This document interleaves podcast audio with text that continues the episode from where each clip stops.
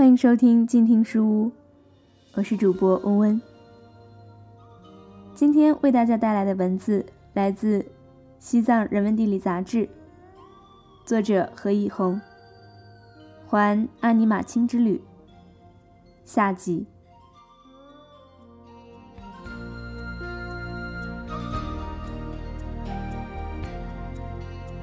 二零零四年二月，这里曾发生过一次大型冰崩。冰崩地点在阿尼玛钦一峰六千二百八十二米高程点西北三百三十度方向的西坡上。这次冰崩形成的冰器物，东西长二点二公里，南北宽一点五公里，面积约为三点三平方公里。堆积物占压了马庆县下大五乡五千多亩的夏秋草场，清水河、达马区河、全龙河被阻断。并由此形成了一个面积达三万平方米的堰塞湖。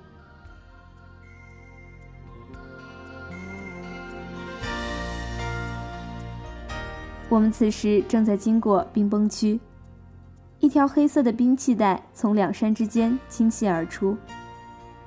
黑色的碎石上，这几年已经被过往的马队和朝圣者踩出了明显的小路，但规模很大。全部走完也得一两个小时。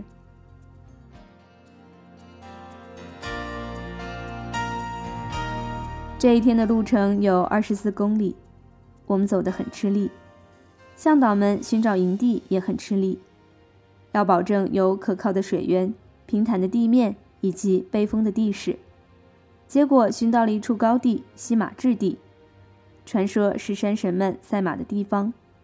从这里可以俯瞰整个山谷，印有格萨尔王的彩旗高高飘扬在山巅的玛尼堆上。对面的山体就是阿尼玛卿的南大门，山门入口处。营地很美，一个清澈的小海子边开满了黄色的小花。帐篷就搭在河畔湿地上厚厚的草包上，虽然有些潮湿，但软软的，很舒适。马和牦牛被放养在周围的山里，马的双腿虽然被绑上绳子，但仍然能挪动得很远。第二天早上，牧人们再将其逐一寻回。一夜风雨，一个藏族向导的帐篷头天晚上塌了。早上，他从一堆帐布中钻出来，和同伴嘻嘻哈哈地抖掉毛毯上的积水，还一边高声唱着藏歌。在艰难的环境中。他们仍能保持开心和幽默。他们的快乐是如此简单，是这广阔的草原、奔腾的河流以及巍峨的雪山，赋予了他们天生的坚韧、勇气和乐观。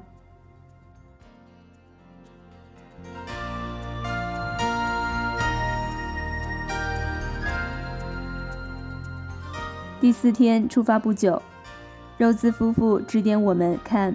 白杜姆神泉水就在山崖下很不起眼的一处溪流处，周围挂有少量的经幡，不注意还很难发现。据说在这里用藏语念卓玛经，泉水就会变大。想不到随后跟上来的一位向导真的会念卓玛经，只见随着他的念诵声，本只有一股的泉水，竟渐渐由三股变成了五股。而随着经文的结束，泉水又慢慢的恢复了原状。肉孜夫妇在这里磕了几个长头，还用泉水清洗脸庞，相信能带来吉祥。这附近还有很多神奇的泉水。记得从大武镇到达转山起点三岔口的途中，还有一处红色泉水，估计是含有铁矿的原因，喝起来居然是啤酒口味的。有气泡感，略带苦涩。路过的藏民都用瓶子接饮。这泉水可以治疗胃病，但不能连续饮超过三天。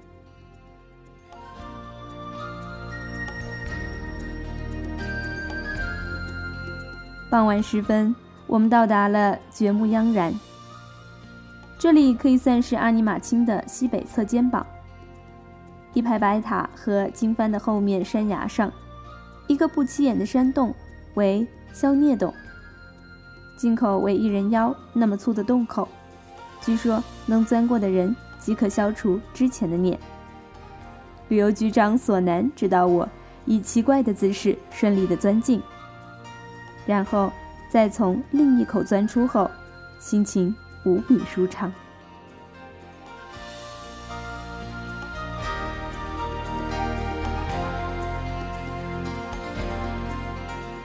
报恩石是放置在洞口附近的一大一小两块巨石，分为男石和女石。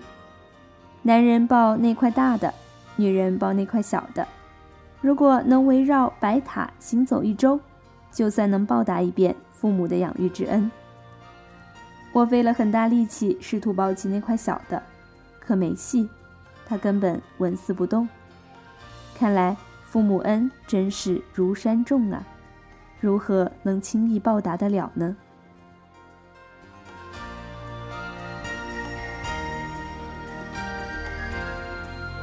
白塔对面的山崖上挂满经幡，是大宝法王的修行洞，藏语意为阿尼桑姆修行洞。藏族历史上有很多高僧大德曾在这里修学佛法。传说这里属杂日山脉，天竺国的空行母修行岩洞。唐东杰布等修成正果后，在岩壁上留下头部与胸部的痕迹，岩石上还留有哥萨尔王的神驹和神犬的足迹。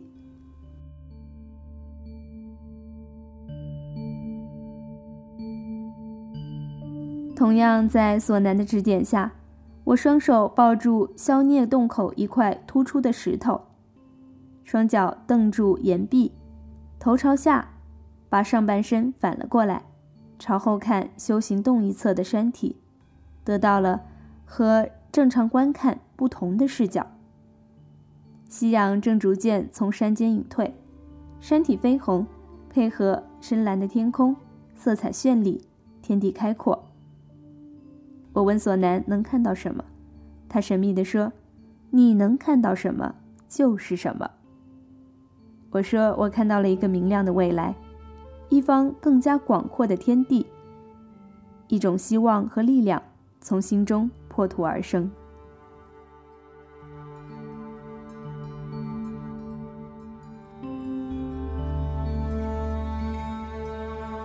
这里是阿尼玛卿的最西端，从此就开始拐向阿尼玛卿的另一侧，后面的路程都是通有公路的。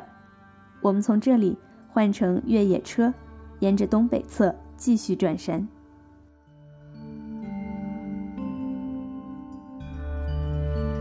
阿尼玛卿文化中心是兀立于草原中心的一处雄伟的藏式建筑，外部是典型藏式的雕梁画栋，内部是现代的钢结构和玻璃屋顶。一层大殿置有阿尼玛卿精美的雕像。二层和后院则是学校的教室和宿舍，这里完全是活佛自筹资金建立的，旨在为更多的藏族孩子提供学习的机会。活佛大部分时间在其他地方筹款，我们前往拜访的时候，恰逢他正好在。他说这里比较缺教师，如果有志愿者愿意过来支教，一定要推荐过来。同时，对有木木的朋友。正好在藏区做免费午餐的公益活动，也准备介绍给藏文化中心。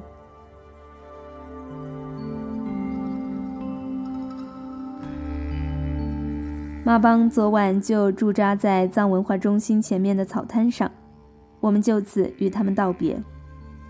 由于今年虫草经济的发展，这些向导们都是腰缠万贯的家伙，每人都镶有一颗大金牙。但却一路忍受着寒冷和辛劳，不厌其烦地为我们做好每一个细节。卷毛向导骑一匹快马，在雨中追随我们的车队很久。我在车内隔着挂满水柱的玻璃，一个劲儿地和他挥手道别，心中有些许的不舍，不舍这些和他们一起跋山涉水、一起赛马打趣、一起答应喝茶的日子。很多时候，我们留恋一个地方，是因为留恋那里的一批人，因为他们此行的转山增加了无数生动的情节。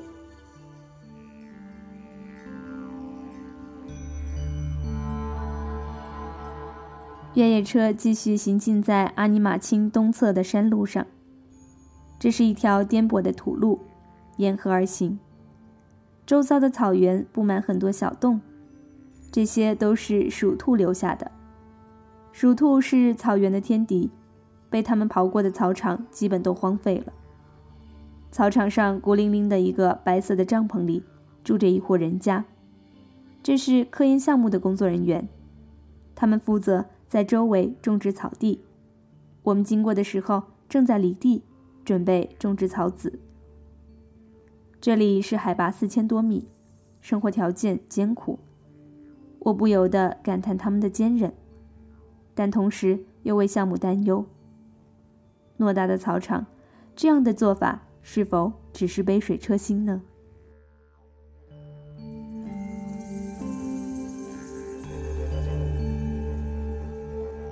哈龙冰川是黄河流域最大最长的冰川，是此行第二个五千米级高海拔的垭口。由于是驾车到达，并无太强烈的高山反应。但仍感觉到稀薄空气的压迫感。在这里本可清晰地看到阿尼玛卿，但由于阴雨霏霏，浓重的雾气完全遮住了雪峰，只露出下方延伸出来的扇形的冰舌。我们照例在烈烈风中系上经幡，让山风吹动经幡，捎去对阿尼玛卿的敬意。面对隐藏在重重雾霭后面的。巨大山体，比晴天一览无遗之时，能拓展出更加深远的心灵空间。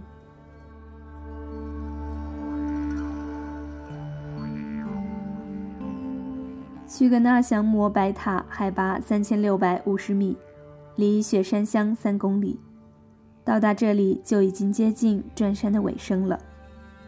白塔背面有一座小寺庙，庙内用笔画唐卡。简单介绍了阿尼玛卿雪山的神话传说。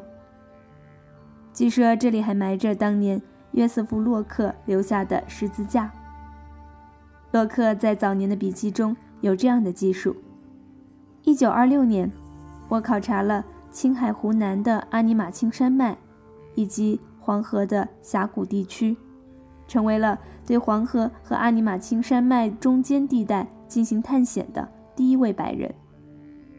后来，他在为国家地理所撰文章中表示，他当时登临该山的四千九百米处，而他测算距离顶峰尚有三千六百米的高程，所以这座山是世界最高峰，超过了珠峰。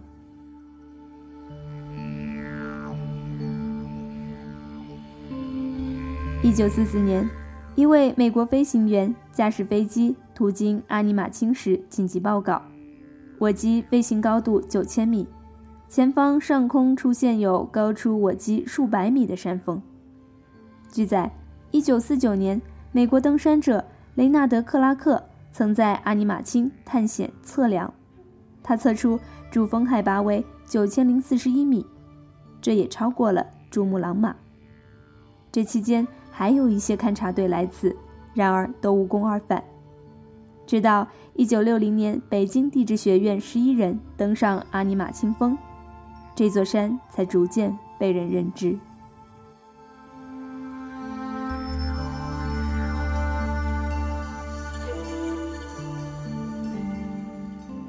阿尼玛卿东侧的山路崎岖颠簸，这个季节多处被雪山融水冲毁，要不是当地司机熟悉情况，很难分辨出。小瀑布密布的路面上，究竟哪里是路？途中车辆事故频出，在海拔近五千米的前后不着地方，一辆车出现了故障。藏族司机居然用一条哈达给绑好了。而第二天，另一辆车被开断了转向轴，这个问题哈达可无法解决了，只能将车弃在附近的居民点，找机会。再进来拖车或维修。最终，我们于第六天到达了雪山乡。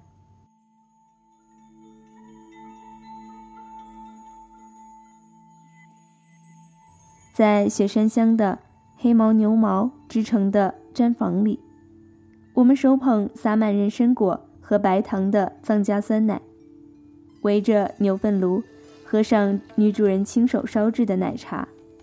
这个时候，心里才真正的温暖踏实。至此，转山的旅程正式画上句号。阿尼玛卿此时在我心中的形象，反而是由清晰变得模糊。或者说是多元化。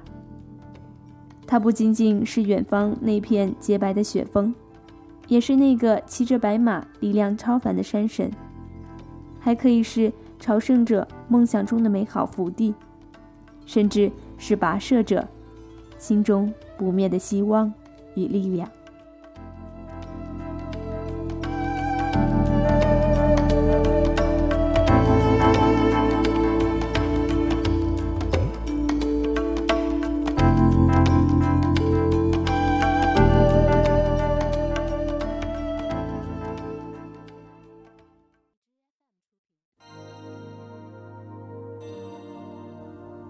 您刚听到的是来自《西藏人文地理》杂志的文字，作者何一红，《环阿尼玛卿之旅》下集。如果您喜欢藏地故事，欢迎购买《西藏人文地理》杂志，或关注他们的微信公众号。您也可以在本期节目的评论区域留言，和我们分享你与藏地的故事。本期静听书屋到这儿就要跟大家说再见了，我是主播温温，我们下期再会。